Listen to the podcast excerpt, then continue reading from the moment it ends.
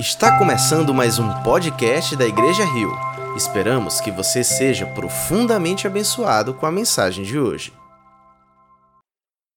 Vamos lá, eu nunca me sinto totalmente pronto, mas pregar a primeira mensagem dessa série. O vídeo não vai ser nada. Logo agora, no início da série, fui ter sintomas gripais. Puxa, não posso ir à igreja. Calma, Thomas, calma. Tudo coopera pro bem daqueles. A Deus, lembra? Deus está no controle. Mas será que a turma vai compreender e permitir que Deus abençoe eles, mesmo por um vídeo? É. Hoje eu estou mais nervoso que eu como. Sei que Deus é poderoso, mas estou ansioso. Vamos lá, vamos lá, Thomas. É hora de gravar. Deve ter muita gente nova lá também. Isso me deixa muito feliz. Vamos lá, Thomas. Respire. Sorria. Só por curiosidade, alguém mais tem uma guerra contínua em sua mente? Eu preciso confessar para vocês que por horas eu tenho desejos de confiar, em outros momentos os meus impulsos, os meus pensamentos são de controlar. Luto entre pensamentos de fé e pensamentos de medo. E o que eu tenho descoberto ao longo desses anos estudando como psicólogo e também atendendo muitas pessoas como pastor é de que a mente é um campo de batalha. E a maioria das lutas da nossa vida, seja qual for a área, nós ganhamos ou perdemos em nossa mente. A boa notícia que eu quero dar para você é de que a palavra de Deus é poderosa não apenas para nos ajudar, mas para transformar a nossa mente com a verdade do Evangelho. Sabe, queridos irmãos, por isso eu quero explorar com você a palavra de Deus e dela extrair vida que possa provocar os nossos pensamentos ao crescimento. Nós teremos a nossa mente transformada. Eu quero convidar você a, de maneira especial a pensar sobre os seus pensamentos. Por que, que você tem que pensar sobre os seus pensamentos? Eu quero te dar seis razões sobre por que pensar nos seus pensamentos. Onde a mente vai, o dono lhe persegue. Seu cérebro é o órgão mais importante e complexo que Deus te deu. Nada se compara ao poder do seu cérebro. 100 mil bilhões de neurônios fazendo conexões neuronais, milhares de pensamentos ao longo da vida. E sabe, o mais lindo de tudo é de que nós usamos esse órgão também para falar com Deus. Seis razões de por que pensar nos pensamentos. A primeira delas é que os nossos pensamentos controlam a nossa vida, mas podemos controlar os nossos pensamentos. Os animais não podem pensar sobre os pensamentos, nós sim. Há um texto interessante em Provérbios, na linguagem de hoje, que diz o seguinte: Tenham cuidado com o que você pensa, pois a sua vida é dirigida pelo seu pensamento. A qualidade de vida é muito determinada pela qualidade dos seus pensamentos. Teus pensamentos controlam você, mas você pode escolher no que você vai pensar. Portanto, você precisa aprender a ser intencional em seus pensamentos. Você precisa filtrar os seus pensamentos. Institua filtros mentais que possam te ajudar a selecionar os seus pensamentos. Sabe, você não é obrigado a ficar na frente de uma televisão assistindo um canal que você não quer. Você pode ir lá, pegar o controle e mudar o canal. Da mesma forma, você pode mudar os seus padrões mentais e pensar em algo muito mais edificante. Talvez essa seja a razão pela qual Paulo fala aos Filipenses que nós precisamos pensar em tudo que é bom, puro, louvável, santo. Enfim, nós podemos selecionar os nossos pensamentos. A nossa geração tem andado muito preocupada com a poluição do ambiente, isso é muito bom, nós precisamos preservar o ambiente mas nós também precisamos preservar a nossa mente. Nós temos em abundância muita poluição mental. Nós temos muito lixo mental e temos que ser mais cautelosos em relação a isso. Eu quero te desafiar a fazer para si mesmo uma pergunta. Frequentemente você tem que perguntar: eu quero mesmo pensar nisso? Eu quero mesmo nutrir o meu inconsciente com essas informações? A primeira razão é os seus pensamentos modelam a sua qualidade de vida. Segunda razão pela qual você deve pensar nos seus pensamentos. As mudanças que nós desejamos em nossa vida começam na mente, não no comportamento. Muitos de nós, na virada do ano, fazemos ah, planos, queremos mudar diversas coisas, pensamos em hábitos novos que queremos estabelecer, ah, alguns querem emagrecer, tudo isso é muito interessante, mas eu quero dizer para você que as verdadeiras mudanças não acontecem no nosso comportamento, mas na nossa mentalidade. Eu lembro de uma pessoa que fez uma cirurgia bariátrica e perdeu muito peso por conta da redução do seu estômago, mas não fez nenhuma mudança na sua mente. E não demorou muito, não demorou muito para que ela recuperasse aquele peso, porque ela não tinha mudado a sua forma de pensar. O Evangelho nos convida a isso. E Paulo, escrevendo aos Romanos, no capítulo 12, verso 2, nos diz: não se conforme com este mundo, mas transforme-se pela renovação da vossa mente. Esse é o convite de Deus para nós e é sobre isso que nós vamos abordar nessa série, como ter a nossa mente transformada. Sabe de uma coisa? Deus está muito mais interessado em mudar a sua mente do que em mudar as suas circunstâncias. A mudança começa sempre do lado de dentro e não do lado de fora há uma definição interessante que eu gostaria de trazer para vocês. Jesus questiona os religiosos porque esses religiosos muitas vezes faziam longos percursos para alcançar outras pessoas. E Jesus a esses chama de prosélitos. O que é um prosélito? Prosélito é alguém que mudou o comportamento, mas não mudou a sua mentalidade, não foi batizado por uma nova consciência. O Evangelho, queridos irmãos, pretende mudar a nossa consciência e, tendo a nossa consciência transformada, a nossa mentalidade renovada, os nossos comportamentos certamente mudarão. Quando o seu foco é mudar o comportamento, você já começou errado. O Evangelho não é um pacote de regras para mudar o nosso comportamento, mas um convite para ter uma nova consciência a partir da mentalidade de Cristo Jesus. Uma outra razão pela qual você precisa pensar nos seus pensamentos é que os nossos sentimentos estão diretamente ligados aos nossos pensamentos. Sabe, Posso mudar a forma como eu sinto, mudando a forma como eu penso. A maioria de nós sofre com alguns sentimentos incômodos, constantes, perseverantes, e por mais que você queira, eles não obedecem à tua vontade. Não adianta nada, por mais triste que você esteja, dizer para si mesmo: não fique triste ah, não há nenhuma eficácia nesse procedimento de dar ordens aos sentimentos. Não é possível controlar os sentimentos, mas sim, nós podemos mudá-los quando nós mudamos a nossa forma de pensar. Os pensamentos geram sentimentos. Pensamentos disfuncionais geram sentimentos disfuncionais. Você não sente tristeza pensando em algo alegre. Seus sentimentos sempre acompanham os seus pensamentos. Por isso, nós precisamos pensar sobre os nossos pensamentos. Tomar a decisão uh, sobre o que pensar é fundamental. Sabe por quê? Porque, em última instância, a mente pode vencer o humor. E um dos textos que mais me chama a atenção é o Salmo de número 42, verso 6, que diz assim: A minha alma está profundamente triste. Parece que o salmista está constatando o seu estado emocional. Então ele reage de maneira cognitiva e ele diz o seguinte: Por isso de ti me lembro, é o que o texto diz. Nós precisamos colocar os nossos pensamentos de maneira ajustadas na razão da nossa fé. Uma quarta razão para você pensar nos seus pensamentos. Nossa mente é um campo de batalha onde lutamos contra o pecado. Cada vez que eu peco, naquele momento eu estou acreditando em uma mentira. Os pecados não acontecem primariamente em nossa volta, mas sim em nossa mente.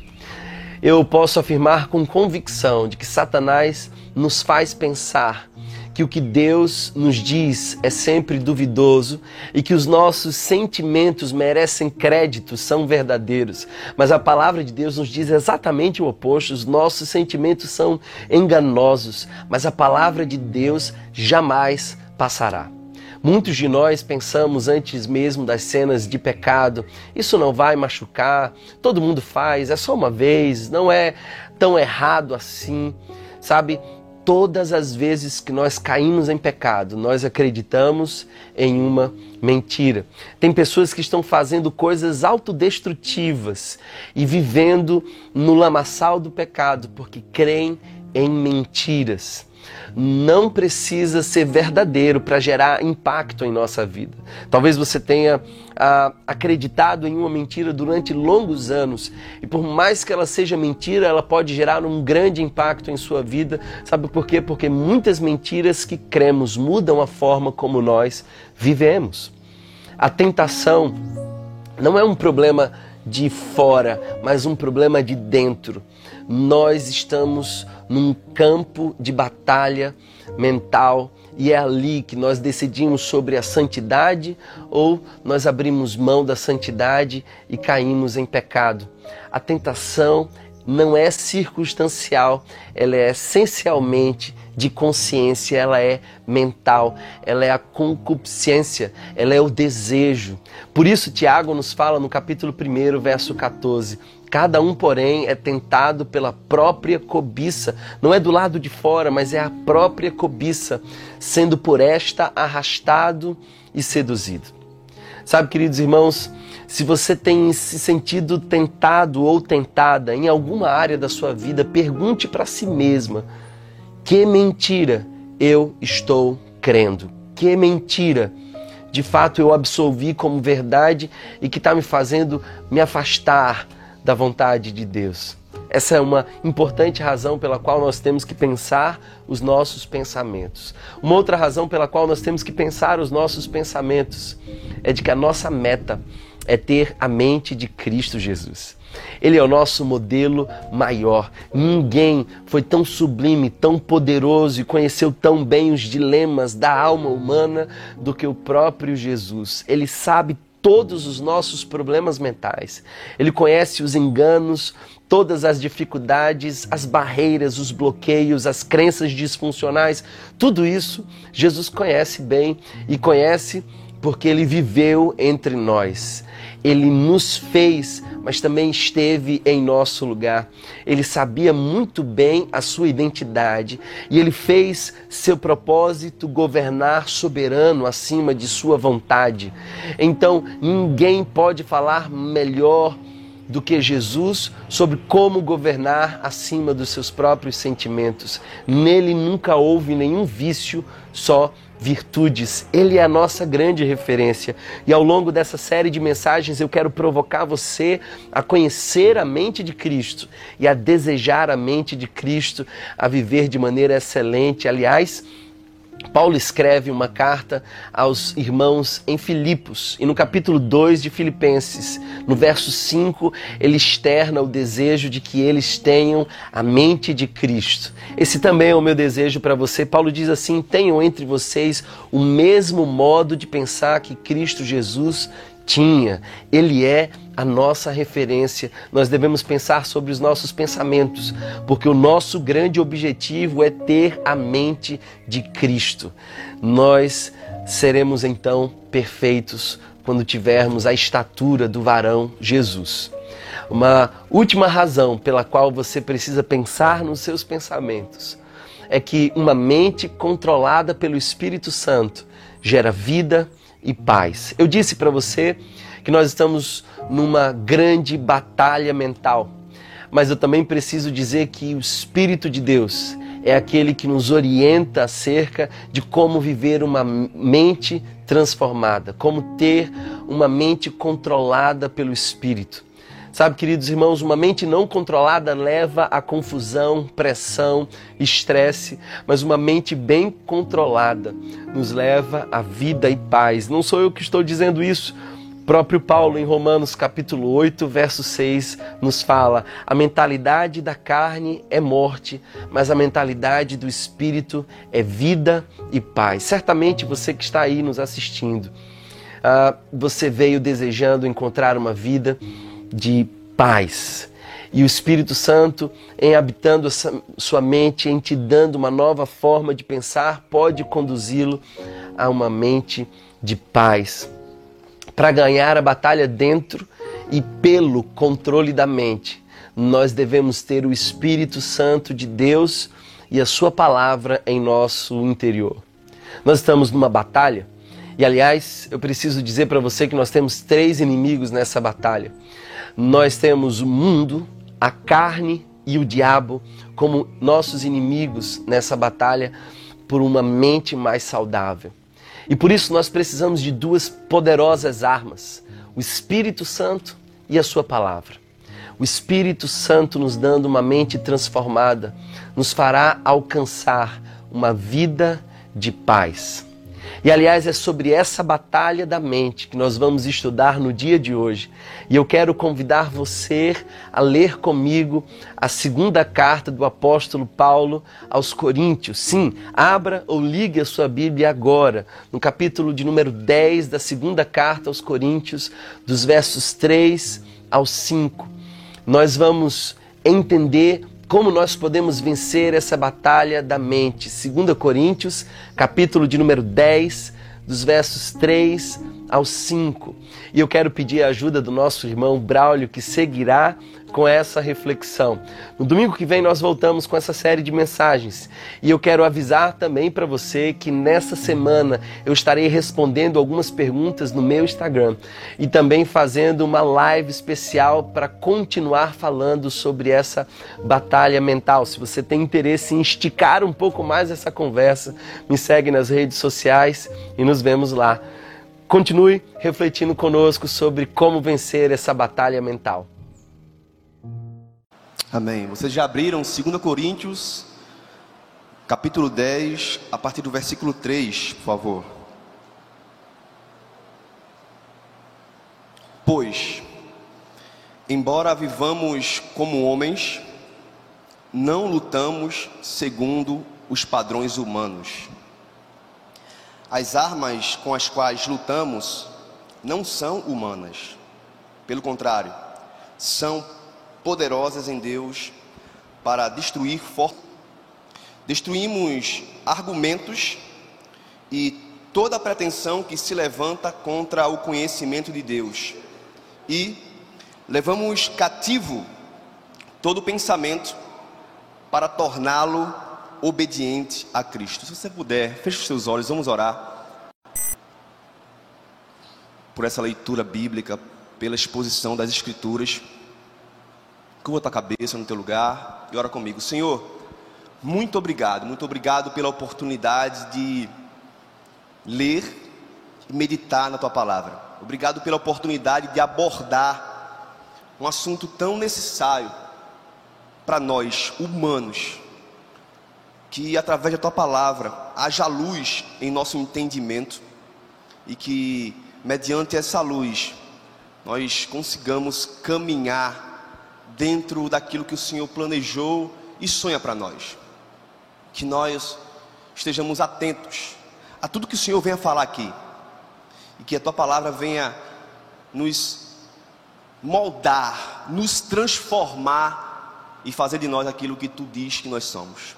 É o que eu te peço em no nome de Jesus e a igreja diz: Amém. Bom dia, gente. Alegria. Com a introdução dessa, eu poderia subir aqui e fazer o apelo apenas e nós iríamos para casa bem servidos daquilo que Deus colocou no coração do nosso pastor Thomas. Ah, nós aprendemos bastante aí com o nosso pastor, também psicólogo, então é muito rico em conhecimento e ouvir palavras como essas nos dão um norte muito bom. Mas é importante a gente falar algumas coisas também acerca desse tema, dessa série. Repense. O Evangelho nos convida a repensar. Aliás, como bem, como bem falou o pastor Thomas, o principal intuito de Deus não é mudar o nosso comportamento, mas antes mudar o nosso pensamento. Mas o convite a repensar não é simplesmente um convite, um convite a nós mudarmos de ideologia. Ele não está nos chamando a, tendo uma ideologia consolidado em nossa mente, agora mudar e ser adepto a outra ideologia. Não, porque o Evangelho não é uma ideologia. Então, repensar não é sobre mudar de ideologia, mas é sobre ter uma mente transformada pelo poder do Evangelho.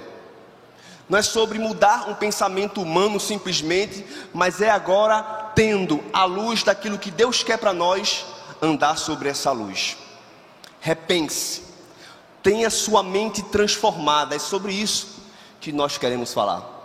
É interessante que nesse texto que a gente acabou de ler, aqui em 2 Coríntios, Paulo está tratando alguns problemas daquela igreja, pois ele estava sendo acusado de ser um pastor, apóstolo oportunista e sem princípios.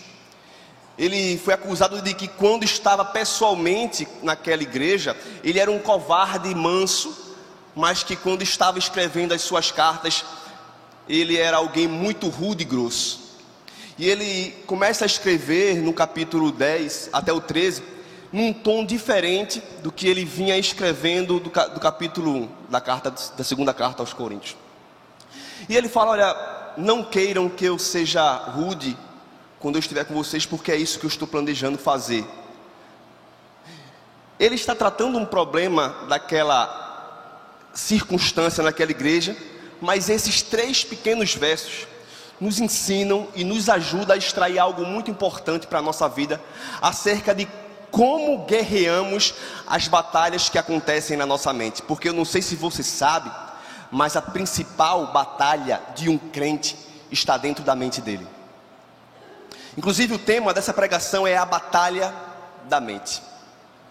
E dentro desse texto, nós podemos aprender algumas coisas e extrair alguns princípios dessas palavras de Paulo nesses três versos. Primeiro é que existe, existe uma guerra invisível que está acontecendo na nossa mente e por nossa mente está acontecendo na mente e pela mente. O diabo não, não quer apenas destruir a nossa mente, mas ele quer se apossar da nossa mente. Ele, ele tem como alvo principal, e não se engane, o principal alvo do diabo não é gerar doença, não é fechar portas, não é gerar desemprego, não é, não é gerar discussão. E primeiro precisamos entender algumas coisas acerca do diabo. Existem dois extremos que falam acerca do diabo, e um desses extremos é o seguinte: o diabo é muito poderoso e está sempre em quebra de braços com Deus. Existem essas pessoas que acham que o diabo tem um poder elevado ao que ele tem, e acha que ele vive de quebra de braços com Deus, e Deus está ali, ora perdendo, ora ganhando. Isso também serve de consolo para nós como pecadores, muitas vezes transpor a culpa que é nossa para o diabo. Ah, isso é Satanás, quando às vezes são apenas resultados das nossas escolhas. Esse é um extremo. Outro extremo é que diz que o diabo não existe.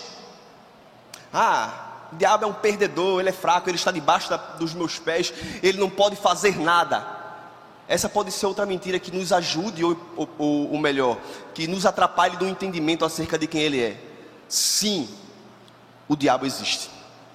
O diabo existe e ele já tem um destino certo. Ele já sabe para onde ele vai. Ele vai ser jogado junto com o inferno e seus demônios no lago de fogo. E ele sabe que o inferno não é tão atrativo. Inclusive eu ouvi essa frase esses dias que o diabo sabe que o caminho, que o inferno não é tão atrativo, então ele ajuda, ele melhora o caminho até lá. O diabo existe ele tem o seu destino determinado, mas o seu maior objetivo é plantar na nossa mente um erro. É plantar na nossa mente um erro, porque ele é o pai da mentira. Uma vez que cremos numa mentira, todo transtorno começa a surgir. É o que o pastor falou aqui. E preste atenção: por trás de todo pecado cometido, há um argumento nosso é, consolidado por sussurros de Satanás. Foi isso que ele fez no Gênesis. Ele olhou para Eva e falou assim: É verdade que Deus falou para vocês não comerem nada do jardim? Ele primeiro começa querendo implantar na mente do homem a seguinte afirmação: Deus é um mentiroso. Ou melhor, talvez você entendeu errado. Porque quando Eva fala, não, mas ele falou para a gente não comer apenas aquela árvore ali. Porque ele disse que se nós comermos, nós vamos morrer. Aí o diabo fala, não é bem assim, Eva. Vocês certamente não vão morrer. Vocês vão se tornar como ele. E perceba que aqui o diabo não pega Eva pelo braço e faz ela pecar pelo contrário, ele usa um pressuposto que já é existente na mente de Eva. Ele conhece o coração humano, ele sabe das, das nossas, dos nossos desejos, ele sabe das, dos nossos pressupostos e é isso que ele trabalha. É aí que ele age. O diabo apenas olha para a gente, sabe quais são as nossas inclinações e sussurra aos nossos ouvidos, na nossa mente, para que a gente faça com os nossos próprios braços aquilo que o pecado nos faz fazer. Nós precisamos entender que estamos em uma guerra, uma guerra na mente. Mas a boa notícia é que Deus nos dá tudo para ganhar desse nosso inimigo. É interessante que quando Paulo, o apóstolo Paulo, um homem que foi muito importante para a nossa fé, ele propagou o evangelho filósofo, muito inteligente, ele vai falar que ele encontra uma batalha dentro dele, especificamente em Romanos capítulo 7. Ele fala que encontra esta lei que atua em mim, que quero fazer o bem, mas não faço. E o mal que eu não quero, eu acabo fazendo. Ele vai falar que nós cristãos, entenda, vivemos essa guerra. Até você e para a sepultura você vai enfrentar batalhas na sua mente. Agora, eu não sei se assim, se você assim como eu vê nisso esperança. Porque meu irmão, quem não tem a Jesus não passa por essa batalha contra o pecado. Porque quem não tem Jesus não tem em si a oposição para com o pecado. Então, se hoje eu olho para mim e percebo que eu luto contra o pecado, isso é uma boa notícia, porque em mim há uma lei que atua no íntimo do meu ser. É o que ele fala, mas vejo outra lei atuando nos membros do meu corpo, guerreando contra a lei da minha mente, tornando-me prisioneiro da lei do pecado que atua nos meus membros. Mas ele sabia que no íntimo do ser dele existia a lei de Deus. É o que Deus faz com aqueles que nasceram de novo. Eles tiram, ele tira um coração de pedra e coloca o coração de carne. E a partir daí é que nós começamos a guerrear. Olhando para esse texto, nós percebemos que nós sim vivemos uma guerra. E nós somos totalmente vulneráveis. Nós somos vulneráveis. Nós somos falhos. Nós somos pecadores por nós mesmos nós não conseguimos alcançar salvação, muito menos vencer a guerra contra o pecado que há na nossa mente. E Paulo fala que nós não guerreamos como o homem natural guerreia. Mas como é que o homem natural guerreia? O homem natural guerreia com a força do próprio braço. Ele acredita que o seu braço possui força suficiente para fazer aquilo que ele precisa fazer. Contra quem um homem natural guerreia? Contra pessoas. Deixa eu dizer uma coisa para você. Sua luta não é contra pessoas. Sua luta não é contra aquela pessoa que você acha que te faz pecar. Sua luta não é contra o seu chefe. Sua luta, entenda isso e por favor, acredite: sua luta não é contra a sua sogra. Sua luta está acontecendo agora, dentro da mente. O ser humano por si só, e não sei se há alguém aqui que ainda não entregou a vida para Jesus, não quer ouvir aquilo que Jesus tem para dizer. E eu tenho certeza que nesse momento aqui existem pessoas que talvez estejam aqui porque foram convidadas somente por isso, que chegaram aqui e não querem ouvir, ou então começam a perceber e tentar entender contrapontos que contradigam aquilo que Deus quer dizer estão todo o tempo analisando o que o pregador está falando para dizer: eu sabia que isso se contradizia, eu sabia que isso é mentira. Mas eu quero dizer outra coisa para você. Se você está aqui hoje ouvindo a palavra de Deus, eu não sei qual foi o motivo que te trouxe aqui. Eu não sei se você veio à força, se você veio porque te convidaram. Eu só sei que se você está aqui é porque Deus quis que você estivesse. E Ele te trouxe aqui para ouvir aquilo que Ele tem para dizer. E a palavra de Deus, não que eu, o que eu prego, não que sai das minhas boca, da minha boca apenas, não que sai da minha mente, não porque Braulio Thomas falou, mas a palavra de Deus, ela é viva e eficaz. E é ela que faz todo o trabalho. E eu não sei se você crê nisso, mas eu sei que muitas pessoas que entraram aqui de uma forma vão sair por essas portas, não melhorados, porque o princípio do evangelho não é nos melhorar, mas é nos transformar. Vão sair por essas portas, anotem isso, pessoas transformadas nesse domingo. Nós estamos em guerra, gente. É importante falar sobre essa esperança. Estamos em guerra. Não sei se você fica feliz com isso, mas eu fico. Eu estou em guerra. Eu estou em guerra e não estou feliz porque eu sei que em mim mesmo eu vou alcançar a vitória, mas porque em Cristo nós somos mais que vencedores. Ser mais que vencedores é você entrar na batalha sem precisar lutar, porque você já sabe que no final a vitória já é garantida. Quais são as nossas armas? As nossas armas são espirituais. Por que elas estão espirituais? Porque elas vêm de Deus. E o texto fala que essas armas são poderosas não são como armas humanas, mas são poderosas. Elas não são armas carnais, produzidas por capacidade humana. A arma poderosa não provém do vaso de barro, porque a excelência do poder não está em nós. E eu conheço muita gente, já ouvi inúmeras pessoas que chegaram até mim e falaram: Braulio, eu já tentei tanto e não consegui. Eu já pensei em todas as estratégias possíveis que você imagina, mas eu, eu não consigo, eu não sou capaz. E eu falo para essa pessoa que, em certo ponto, ela está correta porque ela não consegue, ela não é capaz em si.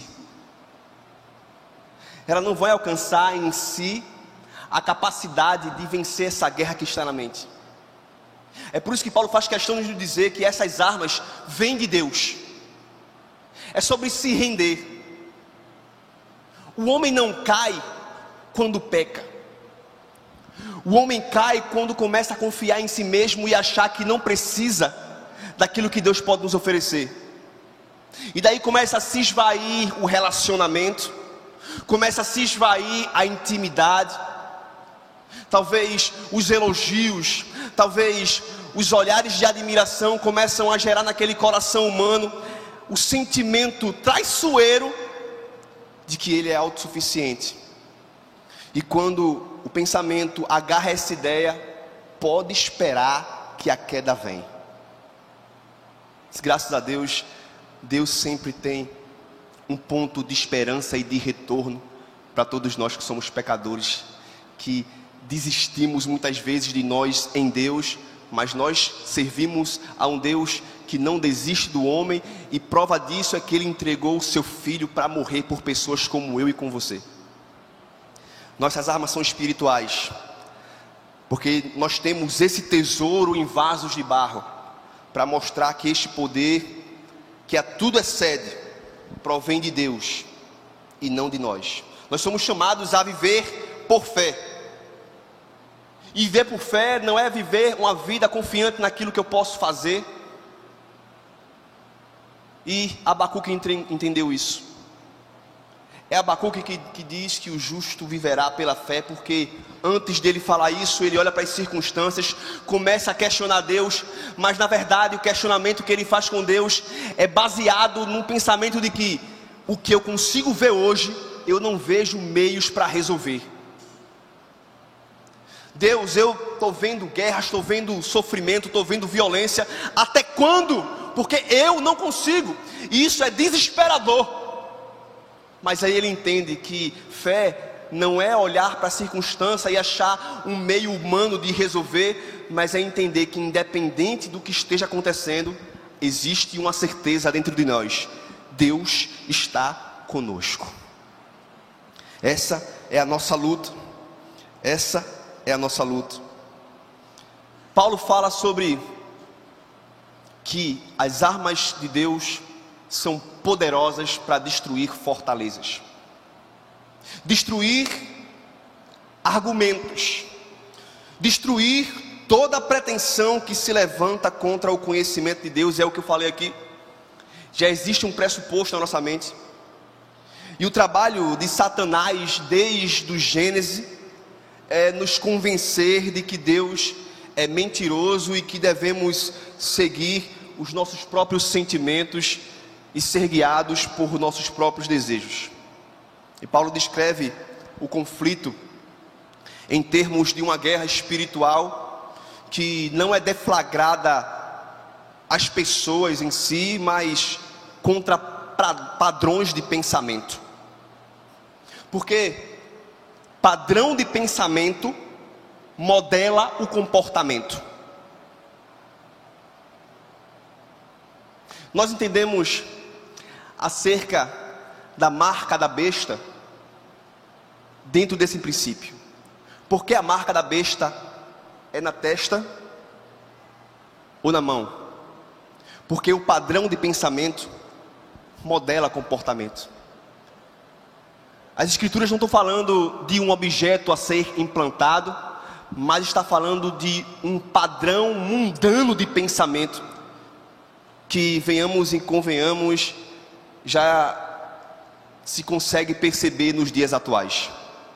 Ideologias surgem, homens caem no próprio engano de si, e estão deixando ser modelados por esses padrões de pensamentos, e o seu comportamento é apenas o resultado daquilo que, ele, daquilo que eles acham ser verdade ou não.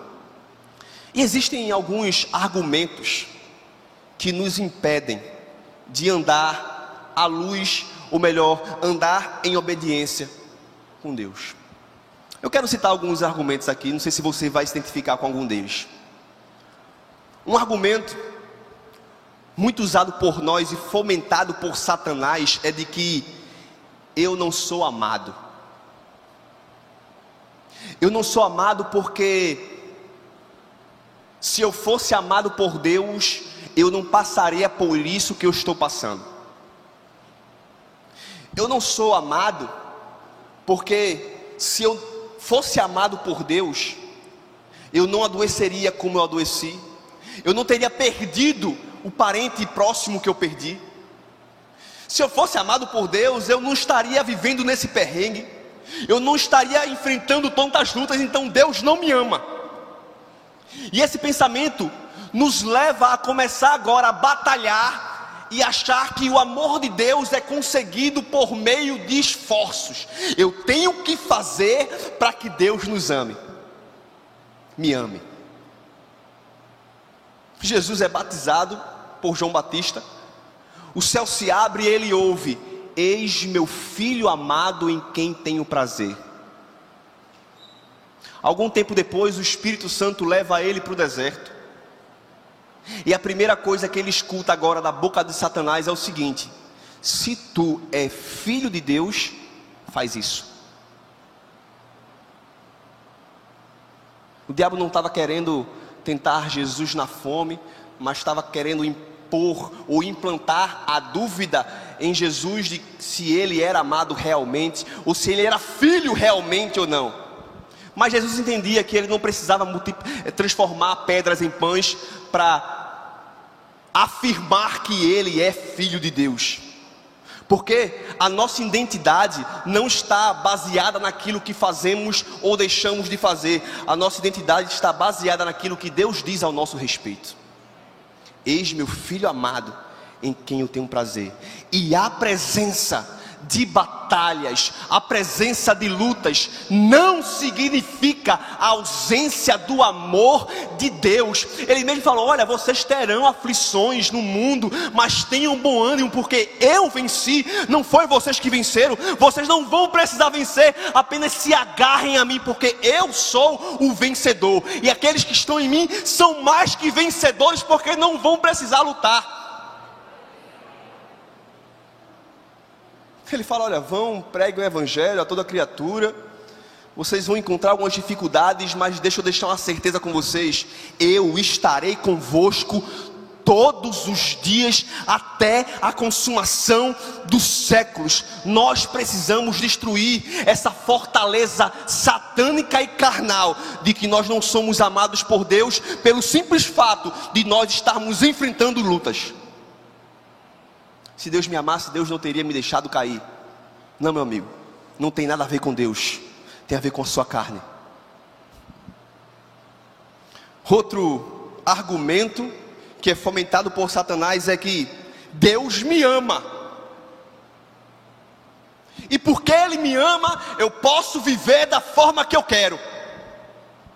Ah, foi pela graça. Eu fui salvo.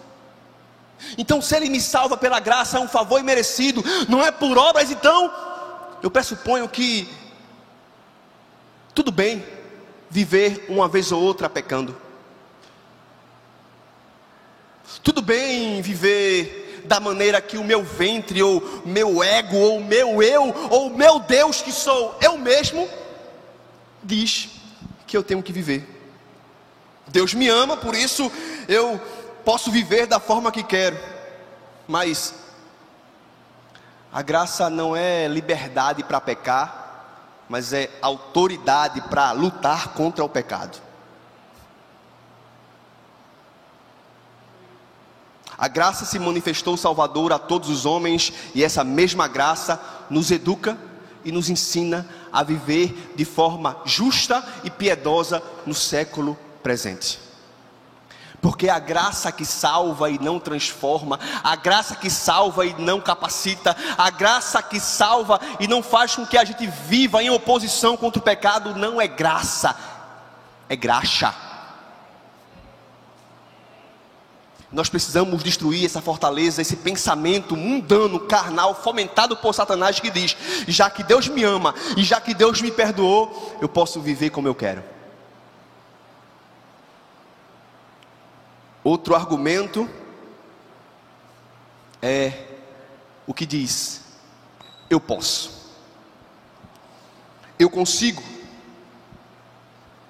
eu sou forte o suficiente, eu sou poderoso o suficiente, e maldito é o homem cuja esperança está na força do próprio braço. Não, você não é forte o suficiente. Não, você não é poderoso o suficiente. E é isso que o Evangelho faz. O Evangelho joga a luz sobre nós e mostra o quanto somos necessitados da graça de Deus. O Evangelho quebra essa fortaleza que diz que nós podemos.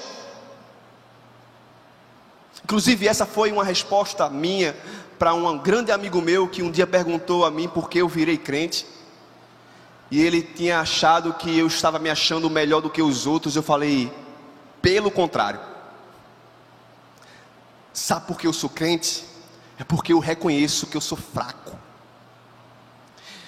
Eu reconheço, eu recebi essa luz sobre mim e percebi tanto que eu sou fraco, que eu não posso, que eu sou insuficiente, que agora eu me lancei e me rendi ao único que pode me fazer andar de acordo com as leis que Ele me dá para fazer.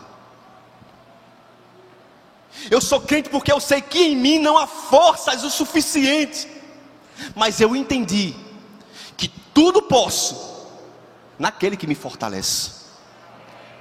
Tudo posso naquele, não em mim eu posso, tudo posso, mas é naquele que me fortalece. Outro pressuposto carnal, mundano, nosso, fomentado por Satanás, é que eu não consigo, eu desisto, não dá mais, já tentei.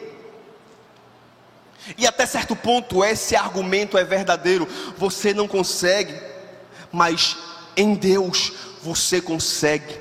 Porque a Bíblia fala, essa, essa passagem fala que Ele nos deu armas poderosas para destruir fortalezas, para eliminar argumentos. E essas armas estão naquilo que ele nos diz. A palavra de Deus é luz para o nosso caminho.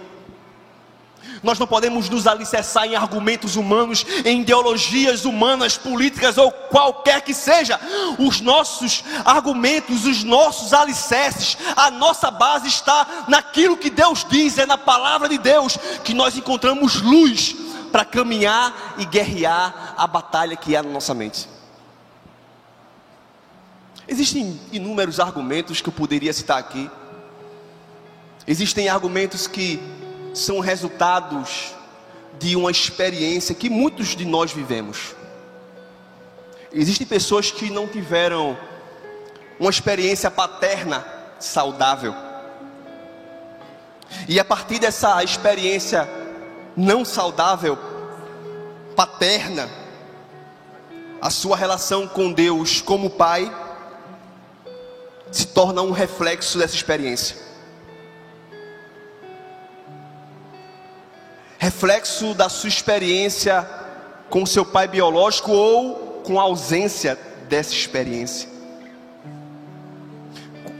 Ouvi em aconselhamentos pessoas dizerem que viveram com um pai castigador e agora, ao se relacionar com Deus Pai, viviam um relacionamento de medo. Porque se eu não fizer, Deus me castiga. E eu tenho que fazer porque eu não quero levar umas palmadas. Muito de nossa relação com Deus reflete a nossa relação com o nosso Pai biológico, quando nós não encontramos em Deus as armas poderosas para destruir esses argumentos. Deus é Pai, e Ele é um Pai amoroso, e Ele é um Pai bondoso. Ele é um pai que disciplina, mas a disciplina de Deus é expressão de amor, porque Ele ama aquele que disciplina. Quando Deus nos disciplina, Ele não está querendo simplesmente nos castigar, Ele está querendo nos ensinar o caminho certo a seguir. Os mandamentos de Deus não são mandamentos de morte, ou mandamentos que dificultem a nossa caminhada. Os mandamentos de Deus são mandamentos de liberdade, porque Ele sabe que se nós caminharmos dentro da Sua vontade, nós caminharemos muito melhor. Pessoas que não acreditam mais na família, porque viveram coisas terríveis e presenciaram coisas terríveis no casamento dos pais. Não acreditam em casamentos. Suas experiências conseguiram transformá-lo em um duto, em, um, em uma muralha de proteção contra os sonhos de Deus. Não acreditam mais que há fidelidade entre homem e mulher, porque viveram esse caso. Esse texto é obedecer. Quando as pessoas se arrependem, elas experimentam uma inversão completa em seu modo de pensar, que então dirige as suas ações à obediência a Cristo. Todo pensamento do homem está a serviço de alguém. Todo pensamento do homem é sempre orientado por algo. Tem sempre uma referência, é por isso que nós chamamos de pressuposto. E o pecado gerou no homem essa predisposição para fazer aquilo que o seu eu deseja. Só conseguiremos vencer os argumentos de Satanás quando estivermos convictos de que Deus é nosso Pai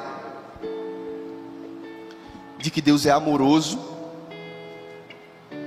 mas também de que Deus, além de ser o nosso Salvador, é o nosso Senhor. E o trono do meu coração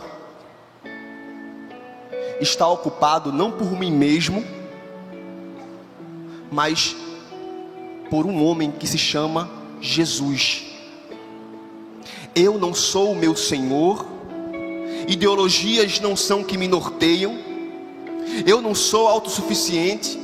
Existe alguém que reina sobre a minha vida. É por isso que nós somos chamados a entrar no reino de Deus. Existe um rei, e esse rei, que é o nosso Pai, íntimo, é o nosso Senhor. E o que nós precisamos fazer? Se arrepender.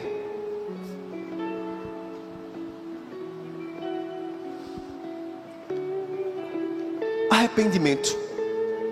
Arrependimento foi a primeira pregação de Jesus no seu ministério.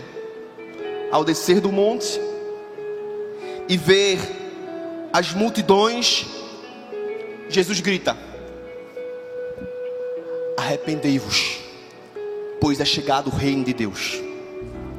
Ele sabia que só um arrependimento, só uma metanoia, porque arrependimento não é um sentimento de frustração.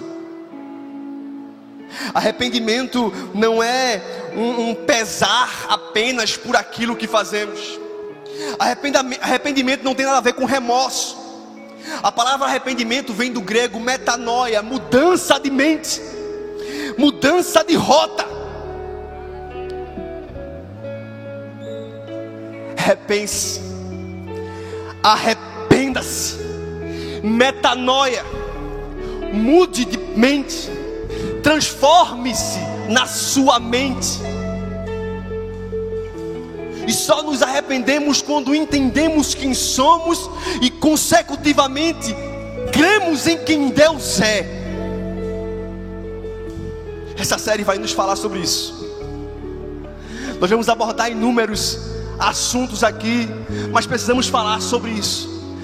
Há uma batalha na nossa mente, e essa batalha só é vencida em Cristo, e o arrependimento é o caminho até Ele, é conseguir identificar essas fortalezas que são pensamentos, é conseguir identificar esses argumentos que se levantam na nossa mente e nos impede de se achegar a Deus em plenitude. Arrependei-vos, pois é chegado o reino de Deus. Arrependei-vos, pois é chegado o reino de Deus. Eu oro para que o Senhor hoje gere arrependimento em muitos. Eu oro para que o Senhor hoje quebre essas barreiras, destrua essas mentiras que teimam em se levantar na nossa mente fraca e nos consolide e nos alicerce naquele que pode fazer infinitamente mais do que pedimos ou imaginamos, de acordo com o seu poder que atua em nós. Nós somos fracos, nós somos incapazes, mas o poder dele atua em nós. Eu quero convidar você a ficar de pé nessa hora. Se você foi abençoado por essa mensagem, compartilhe com alguém, para que de pessoa em pessoa alcancemos a cidade inteira.